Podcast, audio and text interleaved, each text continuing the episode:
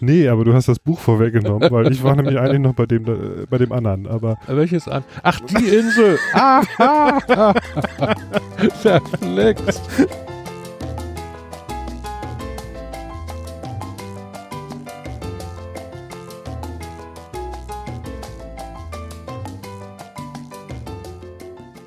Ich bin endlich in Flensburg und damit herzlich willkommen zum Segelradio. Und wenn ich sage, ich bin in Flensburg, heißt das, ich bin bei Detlef Jens zu Besuch. Und zwar für eine neue Ausgabe Bücher. Wir haben gar nicht so sehr viele Bücher. Warum? Da kommen wir nachher nochmal ganz kurz zu. Aber wir haben trotzdem sehr, sehr viel zu plaudern.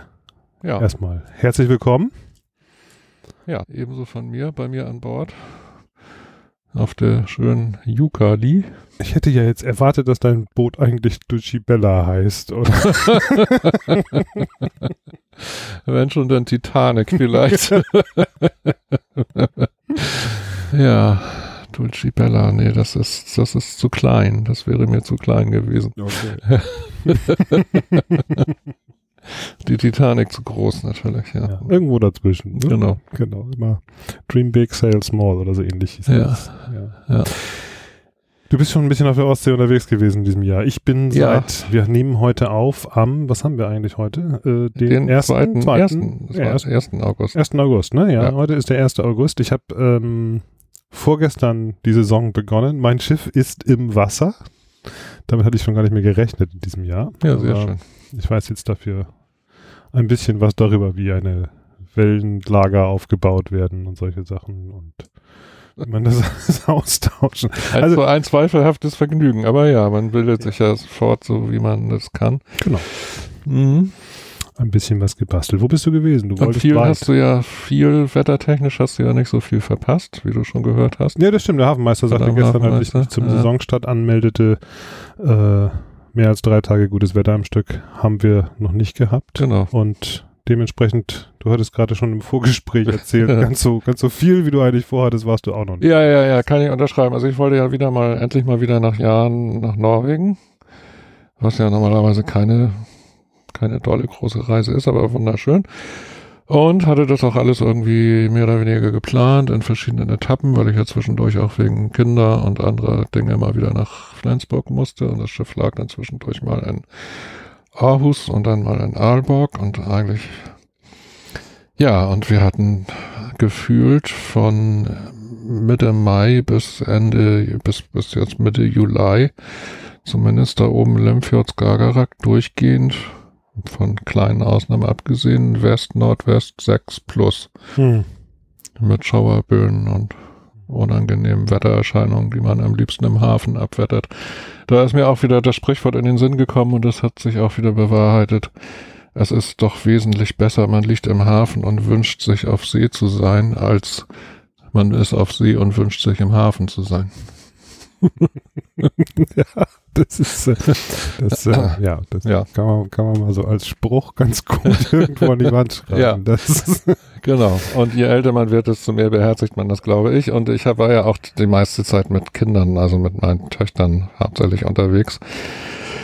Und da macht man so einen Quatsch eh nicht mit. Und ich war eine Woche mit einem ganz netten Kollegen und Freund von mir, Kieran aus, aus, aus England, der eigentlich ein Ire ist und ehemaliger Chefredakteur von der Zeitschrift Yachting Monthly. Und mhm.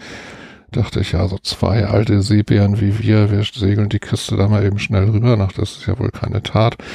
Und selbst wir haben da am Limfjord da bei Schauerböden und es heulte im Rick und es prasselte an Deck und wir haben uns angeguckt und haben gesagt, wollen wir das wirklich? Oder sind wir dafür nicht einfach schon auch ein bisschen? Oder haben dann die nächste Flasche Wein aufgemacht und gesagt, nee, das waren wir nicht wirklich so. Und deswegen sind wir im Limfjord geblieben und dann lag das Schiff in Aalborg und dann kam ich mit meinen Töchtern zwei Wochen später wieder, um weiter zu segeln und dachte, okay, jetzt hat sich das Wetter beruhigt, ich segel mit denen da jetzt rüber und wir sind noch nicht mal in den Limfjord gekommen, weil von Aalborg aus musst du ja erstmal Ach, 30 furchtbare Motorboot 30 Meilen ja. Richtung Westen durch diesen schmalen Sund. Da bin ich das erste Mal in meinem Leben so richtig mit vier Knoten auf eine Sandbank genau. geknallt. Ja, ja, ja.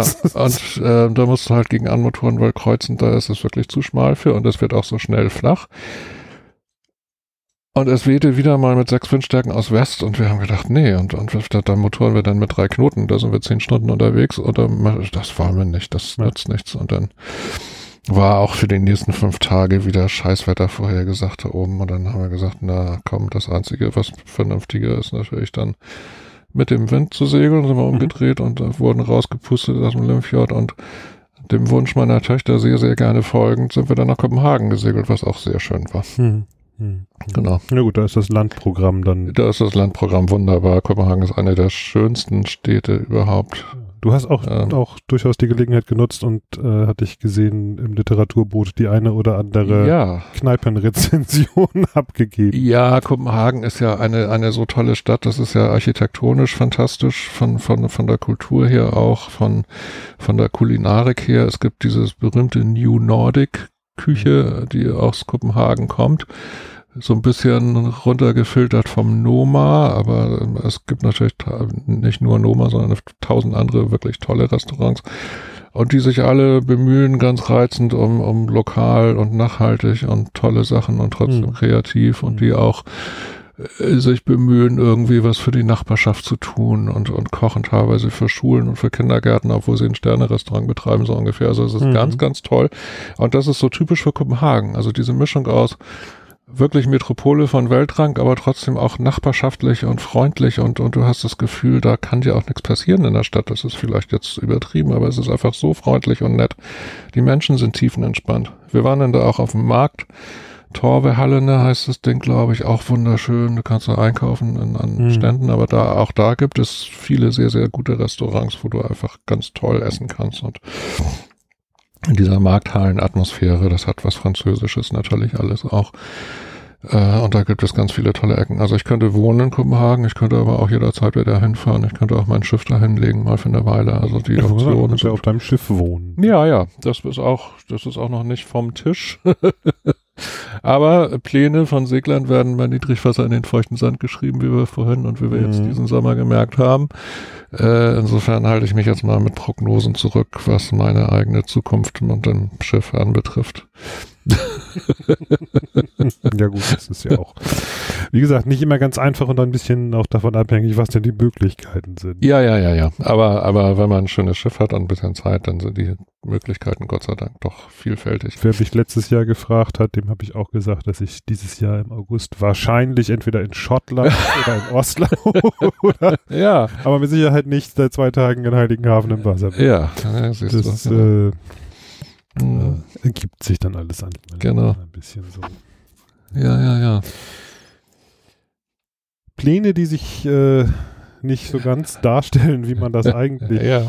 gedacht hat. Ja. Ähm, das gab es letztes Jahr auch. Ähm, und damit machen wir hier gerade wieder die berühmten goldenen Segelradio-Brücken zum ja. nächsten oder beziehungsweise ersten Buchtitel. Ja. Ähm, und zwar hatten viele vorgehabt, äh, mit sehr, sehr kleinen Booten sehr, sehr schnell in ja. Richtung Kanaren zu segeln. Nee, Kapverden fahren die runter, ne? Genau. Weiß ich gar nicht. Oder? Nee, gar nicht. Nee, Kanaren. Zu den Kanaren, ja. Nee, ja. genau. Fahren erstmal ja. zu den Kanaren, so war mhm. das. Äh, äh, zu den Kanaren runterzufahren. Mhm. Und, ähm, Und dann weiter nach Guadeloupe, glaube ich, ne? Geht dann, dann, genau, rüber über den Atlantik. Ähm, wir reden von der Mini-Transat. Genau. Letztes Jahr. Ja. Da hat, äh, ja, ich will jetzt niemandem auf die Füße treten, aber seit langem zum ersten Mal wieder ein deutscher international Presse mhm. Gemacht und äh, die Rede ist von Melvin Fink mhm. der hat jetzt auch ein Buch geschrieben. Ja, der hat ein Buch geschrieben, das heißt Held über Nacht. Und um es ganz kurz zu sagen, ähm, es basiert natürlich vor allen Dingen auf, auf seinem Überraschungskuh, was vielleicht auch fast, äh, ich will ihm jetzt kein Unrecht tun, um zu sagen, das war vielleicht ein Zufall. Das ist wahrscheinlich falsch und gemein. Aber ähm, er ist halt weiter gesegelt, als alle anderen irgendwie in den Hafen gefahren sind, in Erwartung eines, einer Front, die dann irgendwie halb so schlimm war wie angekündigt. Und er hatte das so schreibt er jedenfalls in seinem Buch ganz nachvollziehbar. Er hatte das so ziemlich genau beobachtet und gedacht, also bis die Front da ist, ist er schon so weit, dass er da irgendwie gerne weiter segeln kann. Und das hat ihn irgendwie nach vorne katapultiert, so dass er irgendwie die Etappe, glaube ich, sogar gewonnen hat und ähm, am Ende in der Karibik, als er dann die Gesamtregatta war, dann glaube ich auch noch auf dem Podium oder sowas. Mhm. Korrigiere mich, wenn ich falsch bin, aber ja, ganz bemerkenswert. Aber bemerkenswert an dem Buch ist natürlich vor allen Dingen, mit welcher Determination, wie sagt man das, mit welcher Zielstrebigkeit. Zielstrebigkeit sich so ein junger Kerl dieser Geschichte verschreibt, das ist schon. Der war gerade mit dem Abitur fertig, als ja, die. Genau. Das ist natürlich eine gute Zeit, bevor man dann irgendwie irgendwelchen anderen Quatsch anfängt. Ja, kann man natürlich absolut, gerne mal absolut, sowas machen. Absolut. Wenn man dann die familiäre und finanzielle Unterstützung hat, das ist, hilft natürlich, logisch, aber ist natürlich immer so. Mhm. Nein, das war nett zu lesen. Mhm. Das war nett zu lesen und, und irgendwie auch relativ, also doch auch erfrischend. geht's nur um das Rennen oder geht's auch ein bisschen, bisschen weiter? Es geht hauptsächlich um das Rennen und was mir ein bisschen kurz gekommen ist, ich kann das verstehen, dass es so im Buch nicht vertieft wird, aber das hätte mich natürlich interessiert. Seine Entscheidung, da weiter zu segeln, die Regattaleitung hatte ja empfohlen, sie konnte jetzt nicht den Leuten befehlen, in den Hafen zu fahren, aber sie hatte es mehr oder weniger eindringlich empfohlen und 90 Prozent der Teilnehmer haben sie auch befolgt. Und seine Entscheidung weiter zu segeln, die sich als richtig erwiesen hat, im Nachhinein ist man ja immer schlauer, äh, wurde dann natürlich doch von vielen Armchair Sailors und vielen Leuten, die berühmten Kapitäne an Land, die immer alles besser wissen, doch sehr äh, kontrovers kommentiert und auch teilweise bösartig und Ja, Äh, kontrovers ist aber der richtige Ton, weil ich glaube, Ja. ich glaube, ich glaube, es gab, gab wohl mindestens genauso viele Stimmen, die gesagt haben, das ist eigentlich, ja, eigentlich ist das die richtige Entscheidung zu sagen, ich mache hier ein, ein Rennen, ich bin hier Sportler. Es geht ums Gewinnen letztlich, ne? Das ist äh, das, worum es bei so einer Veranstaltung hier ein Stück weit ja, ja, ja, wobei vornherein geht. natürlich. Also es ist kein leichtes Thema, aber es ist halt irgendwie, ich, ich war natürlich auch, ich, ich bin dabei bei ihm und zu sagen, ja klar, wenn er das vor sich selbst verantworten kann, dann führt Ja. er natürlich weiter. Aber trotzdem, es ist kein einfaches Thema und es wurde natürlich leider dann wieder auf die vielleicht auch so ein bisschen deutsche Art, weiß ich nicht, sehr teilweise dann offensichtlich auch persönlich und verletzend und er wurde ja auch in der Presse da ausgiebig irgendwie durchgekaut und äh, auch nicht immer wohlwollend. Und das hat ihn wohl auch offensichtlich ziemlich logischerweise stark beschäftigt und mitgenommen. Und das wird irgendwie leider nur in drei, vier Sätzen abgehandelt, mehr oder Mhm. weniger, dass er da äh, während des Zwischenstopps auf den Kanaren sich damit beschäftigt und irgendwie, ja, Gott sei Dank, dann auch die anderen Segler teilweise ja auch zu ihm gesagt haben, das war unfair, dass er weiter gesegelt ist und sie in Hafen, wo es dann auch Quatsch ist. Ich würde Äh, sagen, das ist halt eine Regatta. Ja, ja, aber es ist halt, also das wäre für mich natürlich die spannendeste, Ja. das ist für mich natürlich das spannendste Thema der ganzen Geschichte. Falls jetzt übrigens gerade jemand Wie verzweifelt im Auto sitzt und sucht, nein, es ist wieder ein Krankenwagen, der um uns herum fährt. Ja, die fahren um den Hafen hier immer rum, genau. Wir haben schon trotz des schönen Wetters alle Luken zugemacht, aber es ist natürlich trotzdem, ja. Also, wo waren wir stehen geblieben? Also, die, die Thematik an sich ist eine interessante, weiter segeln oder nicht. Auf jeden Fall. Also, wie viel Risiko eingehen. Und die andere, aber natürlich, was mich auch sehr interessiert hatte, wie ihn das, wie er, wie er persönlich damit fertig geworden ist, ist er offensichtlich oder auch nicht. Und, ähm,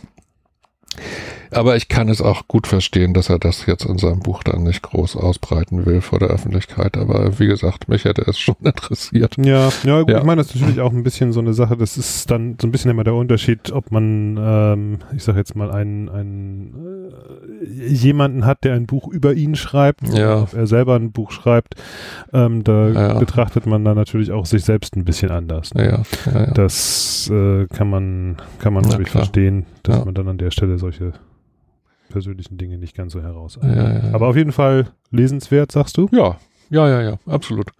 Und, und, und weckt auch Verständnis, das tun aber all diese Bücher. Es gab ja ein paar andere noch in den letzten Jahren, auch über das Mini-Transat. Das Mini-Transat an sich ist ja eine tolle Veranstaltung. Also muss ich sagen, ich bin ein großer Fan davon, ganz großartig. Das gibt's ja auch Ich habe schon sogar seit das Gefühl, dass die im Gibt es seit Moment sehr an ewigen Fahrt Zeiten. gewinnen. Ja, aber die, die gibt es ja schon seit ewigen Zeiten. Ich erinnere mich, der, äh, korrigier mich, was ist er, Ehrenpräsident nicht, aber im Ehrenrat des TO Wolfgang Quicks seinerzeit segelte das Mini-Transat und zwar in einer Warship 570. Das war in den Zeiten vor diesen verrückten Superrennmaschinen Das von war nur so für die, für die, Ja. für die Jüngeren unter den Zuhörern. Das ist zusammengeklebtes Sperrholz. Ja, und das war ein ganz normales Segelboot, was womit andere Leute einfach äh, mit einer jungen Familie oder als Pärchen losgesegelt sind und Urlaub gemacht haben. Äh, ja, so lange gibt's das schon. Das fand ich damals schon beeindruckend und ähm, die Mini-Transat ist einfach eine tolle Veranstaltung. Kann man so ohne Wenn und Aber sagen. Und dafür, dass es die schon so lange gibt, ist da auch irgendwie verdammt wenig passiert, Gott sei Dank bisher. Ja, was glaube ich aber auch daran liegt, dass bis, man muss schon auch ein gewisses, ein gewisser Typ sein, um ja, ja, mit natürlich. so einem kleinen Boot auf den Atlantik zu ja, begeben für so eine lange Reise. Dann ist einem auch schon klar, was die Risiken sind, wo man ein bisschen mehr drauf gucken muss. Und da gucken auch die Veranstalter natürlich hin. Ähm, ich glaube, die Veranstaltung wird höchst professionell gemanagt. Das ist wohl sicher so und auch begleitet. Und ähm, ja, gut, aber viele, das sind junge Leute, wie gesagt, hier wie Melvin ja auch. Äh, da, da also ich, ich weiß das ja selber von meinen Anfängen segelnderweise jung. Man, man neigt auch gerne mal dazu, sich dann zu überschätzen und die ganze Sache auf die leichte Schulter zu nehmen. Also ja. Keine, keine Frage davon bei ihm hier oder bei anderen Mini-Transat-Teilnehmern, das meine ich damit jetzt nicht, aber, aber so, ne? Ja. Also die, dieses Potenzial wäre da, aber Nein, nein, schönes Buch kann man lesen und man kann sich so ein bisschen von diesem Mini-Transat-Fieber anstecken lassen oder man kann zumindest erkennen und begreifen, was die Leute antreibt und warum sie das machen. Also wenn ich jetzt irgendeinem sage, ja, die segeln da mit sechs Meter langen oder sechs Meter fünfzig langen Booten über den Atlantik im Regatta-Modus und sind allein und haben nicht mal Platz, sich irgendwo auszustrecken, geschweige denn zu pennen oder sowas und das dann irgendwie zwei, drei Wochen lang am Stück. Da fragen wir uns natürlich, warum nicht sollte man das wollen? Wir uns, sondern auch jeder andere sagt, sind die bekloppt, was soll der Scheiß? Aber ja danach hat man eine Ahnung zumindest oder als Segler oder Seglerin auch einen, ein, ein Verständnis dafür, was die Leute dann tatsächlich antreibt. Kann man machen. Also lesen. Ob Sehr man gut. das segeln will. Ob man das selber Zumindest ja. theoretisch und dann kann ja. man das nächste Mal auch besser ja. äh, auf Facebook kommentieren. Das kann man dann auch, ja. Oder man kann sich dann auch mal zurückhalten und ähm, sagen, okay, ich muss jetzt nicht überall meinen Senf zu geben, genau. Ja. Hm.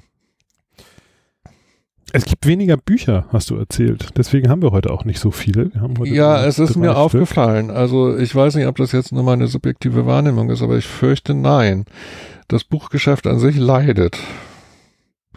Und es leidet ganz außerordentlich. Und das ist ja auch eine der Dinge, die mich irgendwie mit Literaturboot antreibt. Ja. Ich denke, man muss da irgendwie, also ich will jetzt nicht so weit gehen und sagen, ich schwing mich hier zum Retter der Bücher auf.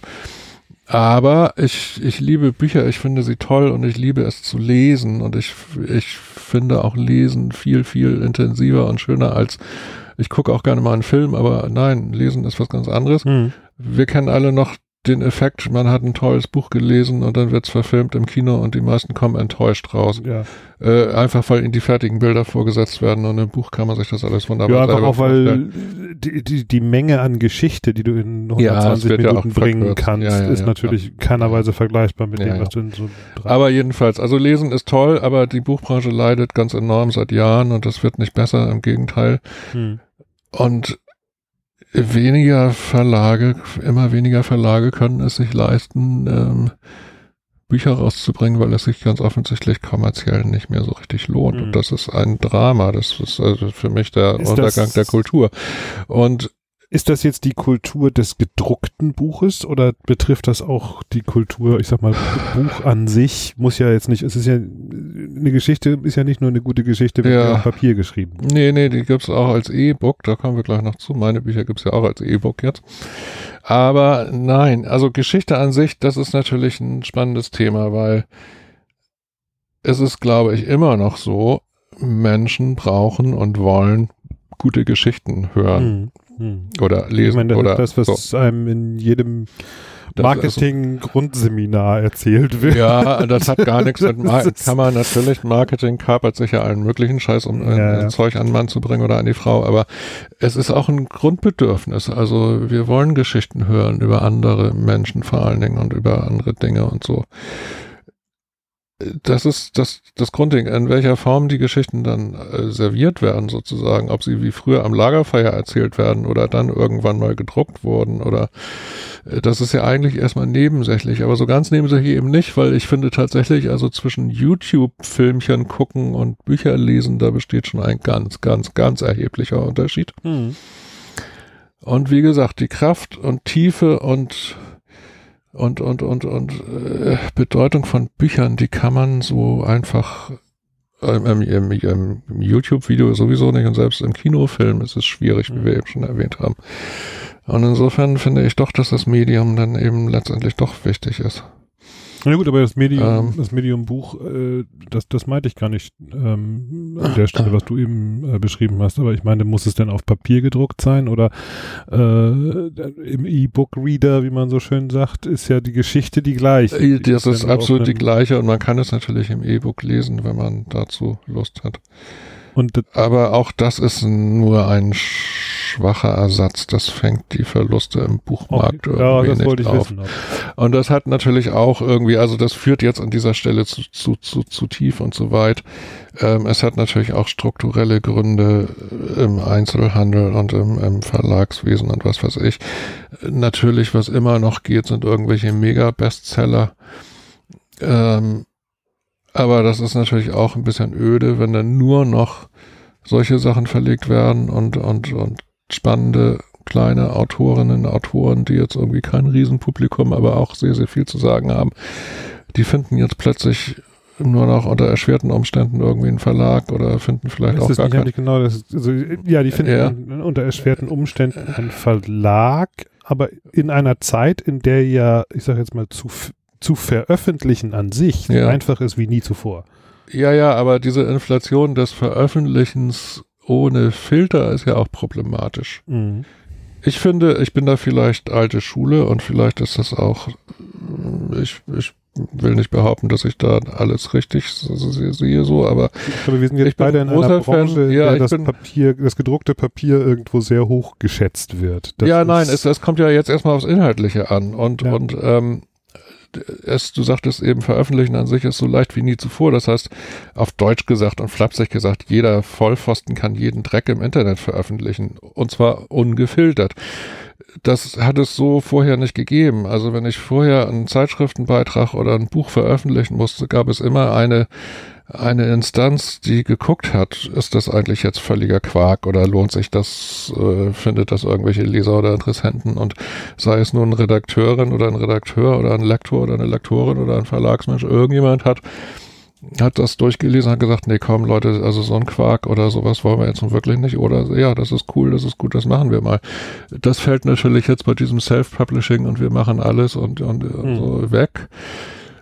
Was natürlich dazu führt auch, dass, dass, dass es nicht gut für die Buchbranche, weil natürlich die Qualität an sich insgesamt fällt. Es wird viel, Entschuldigung, wenn ich das so sage, es wird unglaublich viel Müll publiziert, in welchen Kanälen und in welchen Formaten auch immer und eben auch teilweise selbst gedruckt in diesen Self-Publishing-Verlagen, wobei ich die jetzt auch nicht alle über einen Kamm scheren möchte, aber und wenn ich jetzt jemand sage, ja, ein Buch ist ja was ganz Tolles, der hat aber jetzt irgendwie fünf Schrotttitel in die Finger gekriegt von diesen un, ohne Instanz, mhm. irgendwie ohne korrigierende Instanz veröffentlichen, da muss ich sagen, ja, kann ich natürlich verstehen, dass er sagt, ey, komm, lass mal stecken. Das ist jetzt auch nicht so toll, was da alles erscheint und so. Und das ist natürlich ein Problem. Auf der anderen Seite, wenn dieses. Aber das ist ja dann genau unsere Aufgabe eigentlich an der Stelle zu sagen, ja. hier, das sind die Geschichten. Vielleicht, vielleicht wäre es ja durchaus sinnvoll zu sagen, ja. wir konzentrieren uns ja. oder wir, wir, wir schauen auch mal links und rechts vom richtigen Büchermarkt. Ja. Ne? Und, und geben die, die Lesetipps und, und äh, ja, wir machen das ja schon. Aber ja, ja, natürlich. Also ähm, klar, aber es ist, es ist nicht leicht. Und wie gesagt, auf der anderen Seite, wenn diese korrigierende Instanz jetzt auf wirtschaftlichen Druck nur noch in kommerzieller Hinsicht stattfindet, das ist auch problematisch. Was ist ne? eben das, was ich eben sagte, dass dann nur noch die Mega-Bestseller gedruckt werden und das dann in einer äh, alles andere erschlagenen Auflage und da wissen die Leute, okay, das verkaufen wir wie geschnitten Toast, aber alles mhm. andere läuft dann eben nicht. Und ähm, kleinere, unbekanntere Autorinnen und Autoren zu veröffentlichen, was immer ein Kerngeschäft vieler seriöser und guter Verlage war, wird halt immer schwieriger und das wirtschaftliche Risiko wird immer größer und das können sich dann nur noch die großen Verlage leisten. Die können das nur gegenfinanzieren durch diese Mega-Bestseller. Und das Ganze ist ein unschöner Teufelskreis irgendwie. Also, nein, das ist schwierig. Ich weiß jetzt gar nicht, ich will nicht zu sehr jammern, vielleicht Ich war es immer ganze Zeit, schwierig, wie wir das noch wieder zum Segeln zurückkriegen. Aber ähm, ja, es gibt auch, es gibt halt wenig gute Segelbücher, muss ich jetzt auch mal echt ehrlich sagen. in letzter Zeit, Äh, wirklich. Also äh, mir ist es aufgefallen beim Delius Glasing Verlag, der ja auch übrigens gerade verkauft worden ist, äh, weil er hohe Verluste hatte, zumindest im vorletzten Jahr. Der Delius Glasing Verlag, der früher ein großes, breites maritimes oder seglerisches Buchprogramm hatte, veröffentlicht auch weniger Bücher. hm, Eine löbliche Ausnahme, eine, eine, und also sowieso einer meiner natürlich Lieblingsverlage ist und bleibt Mare. ja gut, Mare bringt, bringt am laufenden Band, also bringt nach wie vor stetig tolle Bücher und auch immer fünf, sechs, sieben Novitäten jedes zweimal im Jahr. aber was machen die richtig, was die anderen falsch machen? Ich glaube, Mare ist einfach eine so starke Marke und die haben eine so starke Leserschaft und Community, wie man neudeutsch heutzutage in anderen Kreisen sagen würde, äh, dass, dass die da auf eine gewisse Resonanz bauen kann und sich das Aber dadurch das- leisten kann. Äh, ich glaube, das ist ein guter Punkt, was du da gerade angesprochen hast, weil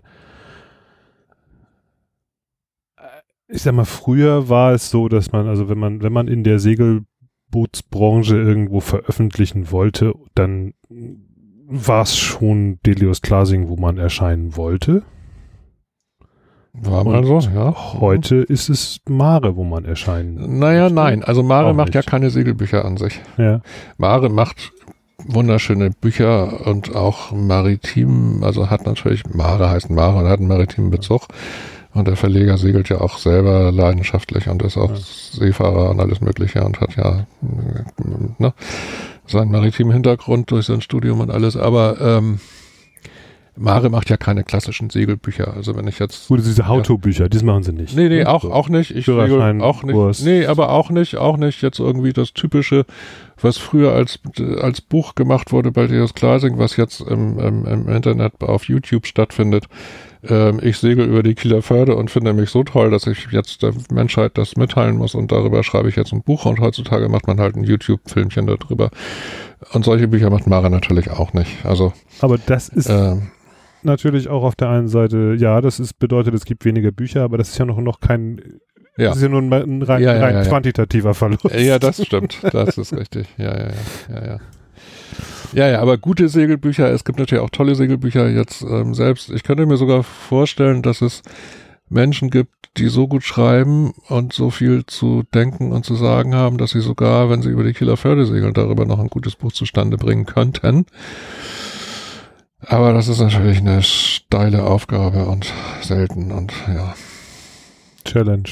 Challenge. Genau. Schickt uns eure Manuskripte über die Kieler Förde. Ne, eben nicht über die Kieler Förde, sondern über alles andere, was die Kieler Förde so anstößt an einem. ja. Ja, und Den- genau. Den Mhm. Blick in den Segler hinein. Ja.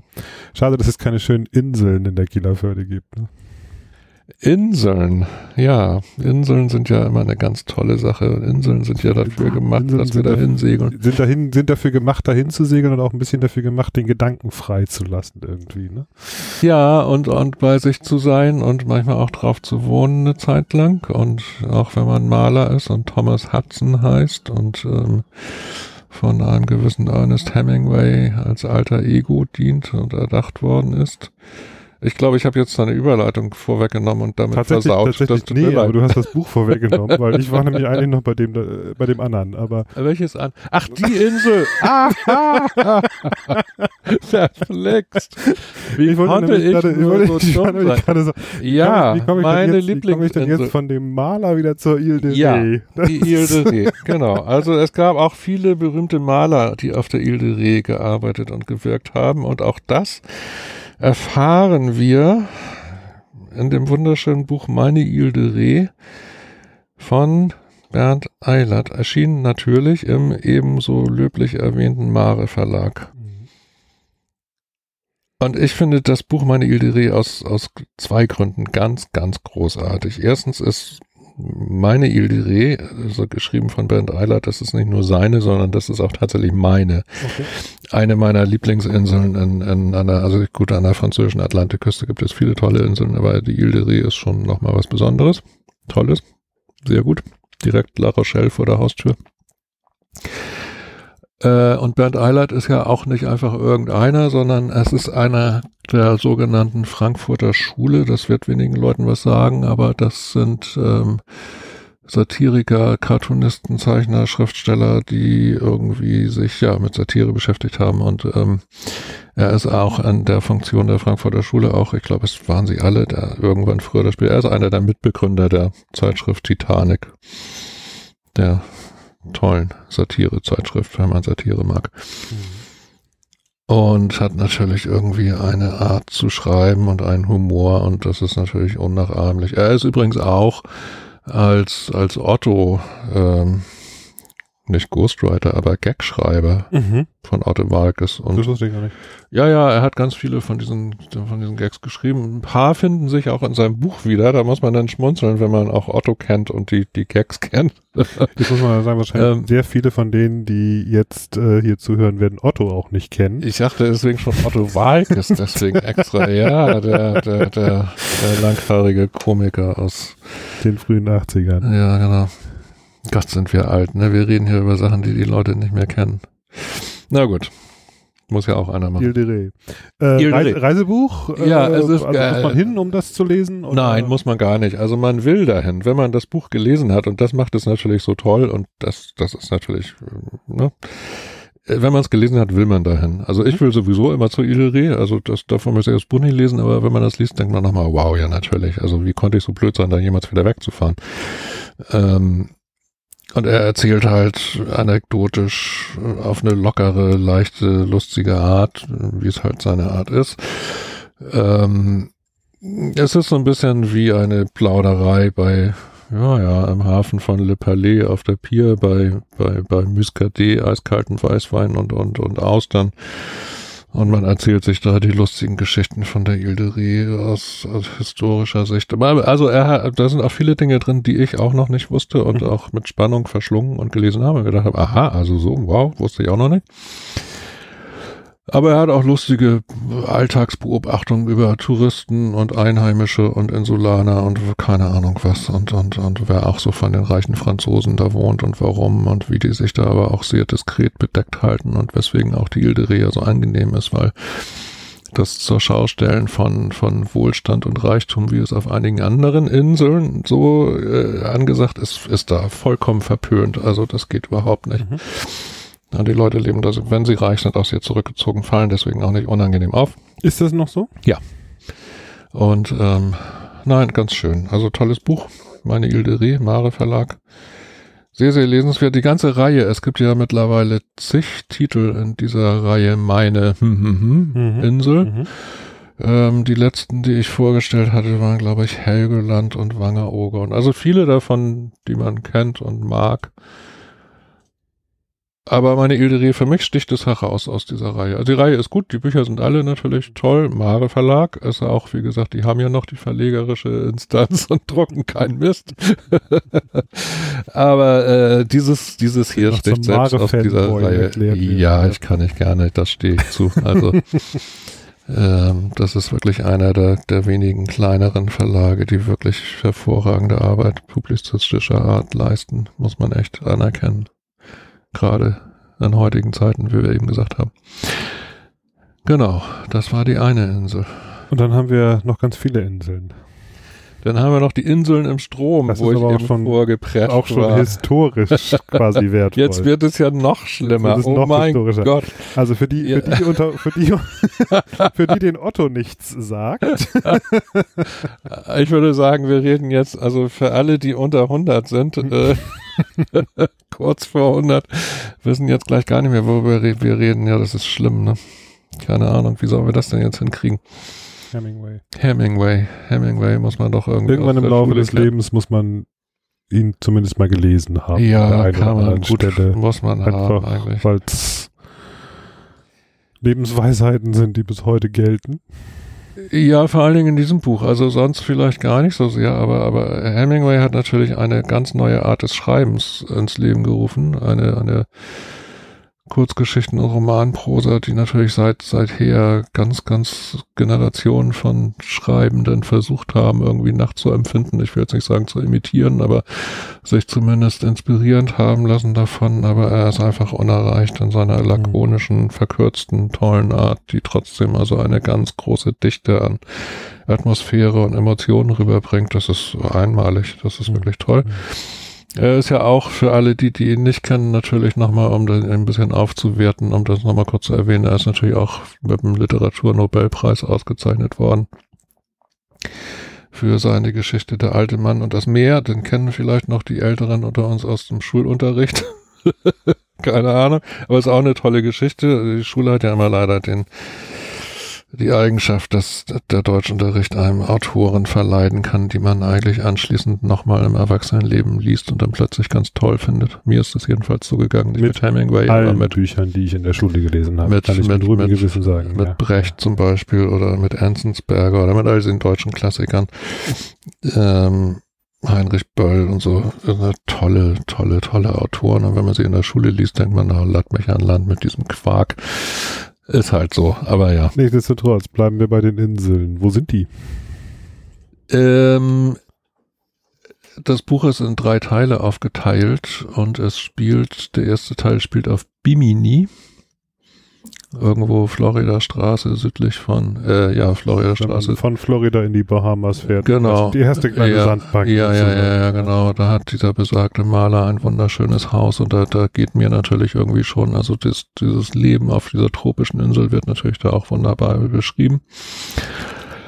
Äh, der zweite Teil spielt auf Kuba und der dritte Teil irgendwie auch, aber eher auf See sozusagen. Ähm, Inseln im Strom. Das Buch ist bemerkenswert, weil es, es ist posthum erschienen, acht Jahre nach seinem Tod. Er hat sich ja entschieden, selber äh, Hand an sich zu legen oder sich mit dem Gewehr, glaube ich, hat er sich mhm. um die Ecke gebracht.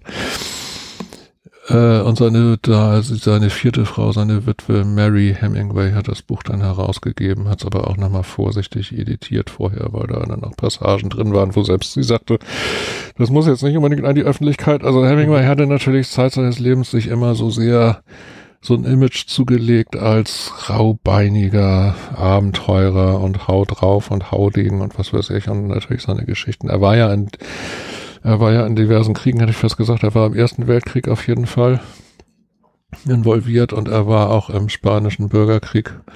Dem Auftakt zum Zweiten Weltkrieg war er nicht mehr kämpfend, aber auch in vorderster Front als, als Berichterstatter, als mhm. Reporter für amerikanische Zeitungen und dann eben halt auch als Schriftsteller. Also eins seiner berühmtesten Werke ist ja Für wen die Stunde schlägt und auch in einem anderen Land zwei Bücher über den spanischen Bürgerkrieg. Mhm. Auch zwei ganz, mhm. ganz tolle Werke. Aber zurück zu den Inseln. Äh, das ist insofern bemerkenswert, weil hier geht es wirklich um die, wie soll ich sagen, die, die, die, die ewigen, universalen und immer dableibenden Grundthemen des Menschseins, um Himmels Willen, was gebe ich hier von mir, aber es geht halt um Liebe, um um Verlust, um Traurigkeit, um Einsamkeit, um Trauer und all sowas. Und das, hm. äh, ja, das bringt er in diesem Buch auf eine für ihn unglaublich fast schon zarte Art äh, rüber. Das ist ganz bemerkenswert, trotzdem in, in dem uns bekannten tollen Hemingway-Stil, aber wirklich sehr, sehr menschlich und sehr, sehr gefühlsintensiv, was er sonst halt irgendwie nicht so. Mhm. Äh, und es ist natürlich auch bezeichnend, dass das Buch erst posthum erschienen ist. Ich glaube, er wollte das oder hat er es zumindest nochmal bearbeiten wollen, weil er zeigt sich da. Es ist völlig klar, dass es sehr, sehr autobiografisch geprägt ist. Und er zeigt sich da als sehr verletzlich und sehr äh, als einsamer, verletzter Mensch, der er wahrscheinlich ja wohl auch war. Hm. Aber natürlich zu Lebzeiten das weit von sich, wie gesagt, gewiesen hat und ein völlig anderes Image da aufgebaut hat. Aber das macht das Buch toll. Also ähm, wenn es von den Bahamas nach Kuba und ja. ins Wasser geht, dann kommt auch ein bisschen Segeln vor. Es kommt nicht Segeln an sich nicht so, ein bisschen, aber es kommt Seefahrt natürlich vor. Also im ersten Teil lebt er auf seinem Haus auf Bimini und seine Jungs, er hat drei Söhne in, in dem Buch, äh, die kommen ihn besuchen und ähm, das endet dann irgendwann tragisch, aber ich will jetzt auch nicht spoilern und vorwegnehmen. Äh, er hat natürlich ein Schiff. Im zweiten Teil Kuba ist er schon mehr mit dem Schiff unterwegs und der dritte Teil geht dann ganz auf See raus.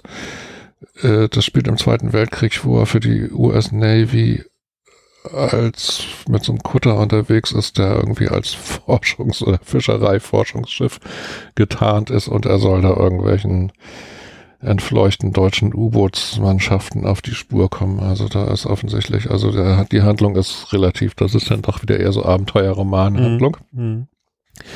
Ähm, deutsches U-Boot ist da versenkt worden, irgendwo vor Kuba und die Mannschaft hat zum Teil überlebt und hat sich da aus dem Staub gemacht und in, den, in dem Insellabyrinth vor Kubas Küste verloren. Hat aber auch ein paar Fische umgebracht, um sich da irgendwie am Leben zu erhalten und er soll diese Leute aufspüren und irgendwie zur Strecke bringen und das macht er dann auch und ähm, ja, das ist die relativ in Anführungsstrichen einfache Handlung, aber natürlich die Hauptperson Thomas Hudson, Schrägstrich, Klammer auf Klammer zu, Ernest Hemingway, ist natürlich eine total toll entwickelte, ausgefeilte Figur und er hat natürlich jetzt seine zahlreichen Blessuren und Verletzungen die er immer noch mit sich trägt und die ihm natürlich dann zu dem machen, der er ist. Und das zeigt sich dann natürlich auch in dem letzten Teil des Buches. Mhm. Und ähm, ich habe das Buch vor, das ist 71 erschienen auf Deutsch. 1900, so, viel, so viel, 1971, so viel so zur viel Aktualität. Zum, so viel zum Thema, wir machen hier Neuvorstellungen. Ja, aber, aber wie gesagt, dann, ja, man muss auch Klassiker, also ich finde Klassiker ja. gehören, gehören eigentlich dazu. Ja, die gehören dazu und, und vor allen Dingen solche Bücher, äh, das sind ewig, das sind ewige Klassiker. Ähm, ich habe das mir ist neulich beim beim Aufräumen ehrlich gesagt, ist es mir wieder in die Hände gefallen. Ich habe angefangen zu lesen. Ich kannte das natürlich schon, war aber 30 Jahre her, seit ich es gelesen hatte und fand es jetzt heute noch mal beeindruckender und schöner, als ich es damals mhm. in Erinnerung hatte. Aber Klassiker natürlich, das gibt solche Bücher. Ich meine, äh, du hast die Dulci Bella erwähnt ganz am Anfang. Ähm, Erskine Schall, das Rätsel der Sandbank ist ganz ohne Zweifel, wenn es im Segelroman Klassiker gibt, dann ist es der. Und wir können auch gerne nochmal irgendwann, nicht heute, aber vielleicht irgendwann nochmal über ähm, Rätsel der Sandbank? Ja, nein, wir können natürlich über Josef Konrad sprechen. Bei Josef Konrad? Josef Konrad. Jetzt bestimme ich auf dem falschen Fuß. Der der Schriftsteller über die See, der die ganzen tollen Geschichten auch ähm, in den Tropen geschrieben hat. Das weißt du auch nicht. Du bist noch jünger als ich. Ja, das kann Joseph sein. Conrad, ganz berühmt. Spiegel der See, äh, Allmeyers Wahn. Ähm, das das ja. war dann sogar noch vor meiner, vor meinem Deutschunterricht wahrscheinlich. Also da habe ich jetzt, da habe ich jetzt eine, eine, eine kulturelle Bitte. Bildungsaufgabe. Wir sprechen in deiner nächsten Sendung, wenn ich das jetzt mal so als Wunsch anmelden ich werde, darf. Ich werde, ich werde den Titel Auch? dieser Sendung äh, ändern in äh, li von, von, Literatur in Literaturunterricht. nein, nein, gar nicht Unterricht, aber, aber also Josef Konrad darf man ja. nicht, darf man nicht, darf man nicht ver, ver, ver, vergessen. Also ähm, der, das ist der Seeschriftsteller schlechthin. Dann sollten wir über ihn reden. Ja. Aber ja. nicht heute. Also, nee, ich muss mir jetzt ja erstmal ein paar Bücher angucken. du kannst auf Literaturboot, es gibt ja praktische Hilfestellung in allen Lebenslagen, zumindest wenn sie mit Büchern zu tun haben. Äh, da sind auch ein paar von Joseph Conrad. Der hieß übrigens anders, er war nämlich Pole. War aber tatsächlich Kapitän, ist zur See gefahren 1800 irgendwann. Also so weit geht das zurück. Das, das geht in die Zeit der Segelschifffahrt und der Kolonisationszeit. Ähm, spielt sehr viel ähm, Indonesien zu damaliger Zeit. Das sind ja auch alles so tolle Zeitdokumente. Also auch Inseln im Strom, um da nochmal drauf zurückzukommen. Ähm, er lebt, er beschreibt ja auch sein Leben. Also Thomas Hudson ist ein Maler, dem es finanziell gut geht. Amerikaner hat irgendwelche Ölgrundstücke geerbt, hat irgendwie ein festes Einkommen, hat ein ist ein erfolgreicher Maler, hat einen Galerist in New York, der seine Ölschinken verkauft. Also Geldsorgen hat er keine. Er lebt auf dieser Insel, einsam, weil er das mit seinem Familienleben irgendwie ver ver versaut hat. Aber ähm, es ist, es sind die 30er Jahre und er hat irgendwie natürlich äh, Köche und Bedienstete und keine Ahnung was, aber es ist also, es wird beschrieben in einem, also es ist ein fantastisches Zeitdokument. Es ist eine Welt, die es natürlich so auch nicht mehr gibt und ähm, äh, völlig irre. Also das ist schon interessant zu lesen. Und natürlich Joseph Conrad, dadurch kam ich darauf, Ende des 19. Jahrhunderts noch mit Segelschiffen, teilweise die ersten Steamships, Dampfer kamen auf und dann geht's da nach Batavia und Jakarta und keine Ahnung was und die, die Verrückten, die da im Dschungel irgendwelche Handelsstationen aufbauten für irgendwelche holländischen oder deutschen oder englischen äh, Gesellschaften. Das ist ein Wahnsinn, wenn man das liest. Und das sind ja keine die Romane sind ja Romane, Fiktion, aber es basiert ja alles auf selbst erlebten mhm. tatsächlich mhm. Geschichten und das, was an Lebensumständen da geschildert wird, ist ja tatsächlich so gewesen. Und alleine das ist toll zu lesen, muss ich jetzt mal so in den Raum stellen. Eine Reise in die Vergangenheit. Ja, ja, lohnt sich manchmal. Sehr gut. Genau. Ernest Hemingway. Also, Hemingway. Konrad. Hm. Und Ja, ja, ja, ja, ja, genau. Bevor wir jetzt noch anfangen, uns über. Es gibt natürlich auch tolle zeitgenössische Autoren. Darf ich kurz reingrätschen? Einer sitzt ja und plaudert hier mit dir. ich wollte nur noch kurz erwähnen, ich weiß nicht, ob wir das schon getan hatten, es gibt ja meine Bücher jetzt auch als E-Books. Mhm. Wir hatten das Thema gedruckte Bücher und E-Book ist ja auch schön und vor allen Dingen, wenn man mit dem Mini Transat segelt und auf jedes Gramm Gewicht an Bord ja, oder auch, oder auch mit dem chartert ja. mit dem Flugzeug dahin. Genau, wenn ich zehn Bücher mitschleppen will. Ich meine ganz ehrlich, ich habe, ich habe Boote gesehen, in denen es viele, viele Bücher gibt. Ich mhm. habe Bibliotheken gesehen, in denen es weniger Bücher gibt als auf deinem Boot. Mhm. Ähm, das ist schon ganz äh, also für meine Verhältnisse gibt es ja hier so gut wie keine Bücher, aber ähm Äh, ja, äh, klar, aber Boot hat halt beschränkt. Nein, also es gibt die Romane von Fabian Tempe, Yachtdetektiv. Äh, die gibt es auch als E-Book beim Verlag, KJM Verlag oder über Literaturboot oder. Da musst du jetzt nur noch jemanden finden, der sie endlich mal vorliest und ein Mikrofon dabei. Als Hörbuch, ja. Ja, das ist natürlich schon wieder so eine Sache, weil da geht's ja gleich schon wieder ans Budget. Es soll dann ja auch nicht irgendeiner vorlesen, sondern möglichst einer, der es auch ein bisschen gelernt hat. Mhm. Also oft machen das ja dann Schauspieler zum Beispiel. Möglichst auch noch Bekannte, die dann auch irgendwie noch. Ja, wobei das finde ich tatsächlich so häufig, häufig irritierend. Also ich, ja. mag, ich mag eigentlich sehr gerne Stimmen nicht erkennen. Ja. Und vor allen Dingen finde ich sehr wichtig, wenn es eine, eine Reihe von Büchern sind, dass, mhm. dass das der gleiche Sprecher bleibt. Ja, ja, ja, ja. genau. Das, äh, ja, aber wie gesagt, das ist dann schon wieder eine Frage des Budgets. Die Leute wollen natürlich, logischerweise, würde ich ja auch wollen, die wollen bezahlt werden. Mhm. Da müssen sich damit beschäftigen. Das ist auch ja, ziemliche Arbeit, glaube ich, das vernünftig vorzulesen. Ähm, ja, also da darf man sich nicht, darf man sich nicht ja. Äh, irritieren lassen, dass man da, wenn man dann vier Stunden Audiobook bekommt, dass da jemand vier Stunden gesprochen hat, sondern das sind mhm. Wochen. Ja, ja, ja, genau. Wiederholung und Wiederholung und ja, Wiederholung. Ja, ja, genau. Ja, ähm, genau. ja, ja, ja mhm. das ist gar keine Frage. Das ja. ist äh, sehr viel Arbeit. Gut, also E-Books haben wir schon mal. Mhm. Dann warten wir jetzt noch auf die Hörbücher. Genau.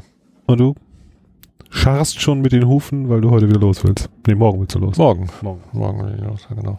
Mhm zu deinen Inseln im Strom. Zu meinen Inseln im Strom. Du hast neulich, du hast vorhin so einen schönen Spruch gesagt, von, von wem war das noch?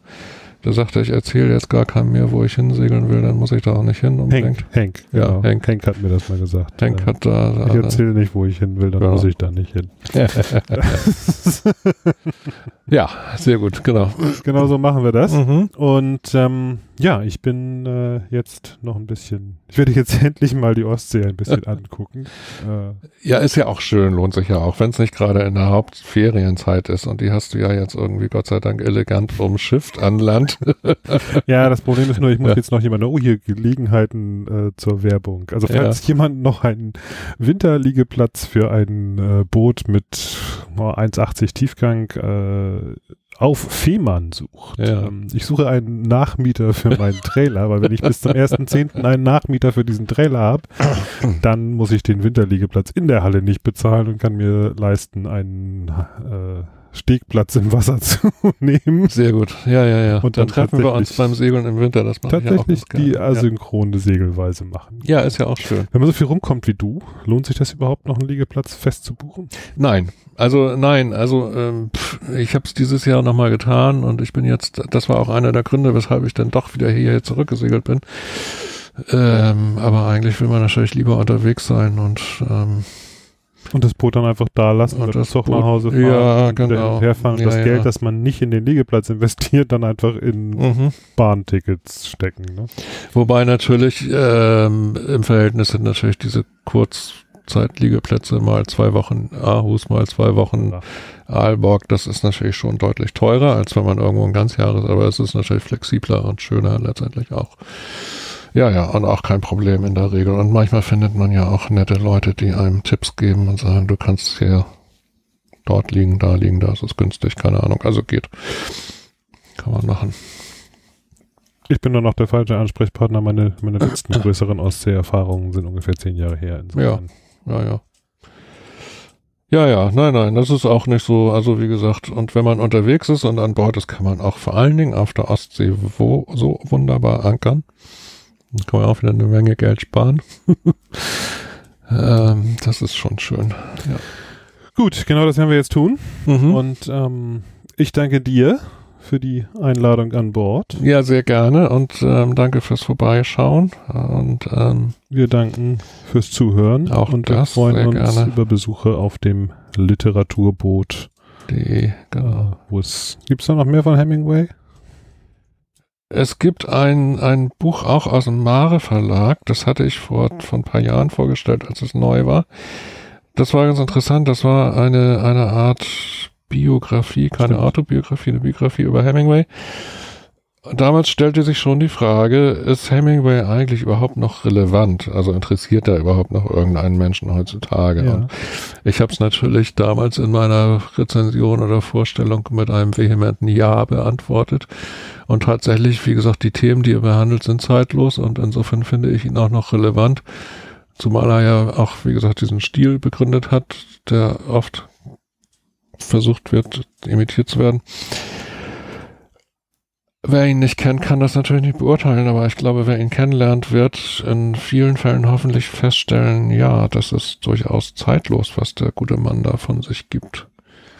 Aber es hat auch Sehnsuchtspotenzial, wie gesagt. Achso, das kommt auch im, in, in Inseln im Strom vor, seine Jungs, die ihn besuchen.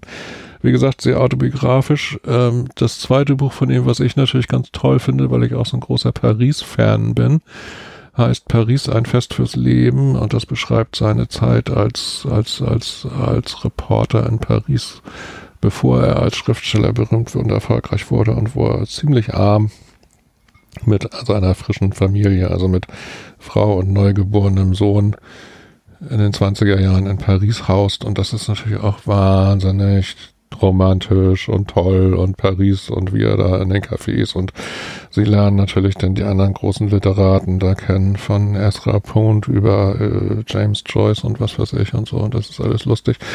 Äh, das kommt auch in Inseln unter dem äh, Inseln im Strom vor, weil natürlich einer seiner Söhne, der älteste ist, eben genau derjenige, der damals in Paris geboren worden war der auch ein paar Jahre da gelebt hat und sich da noch dran erinnern kann. Und sie reden dann auch über Paris auf dieser zauberhaften tropischen Insel. Also eine wahnsinnig tolle Kombination. Ein, ein, einmal alles drin. Einmal alles drin, genau. Mhm. Dieter Jens, vielen Dank.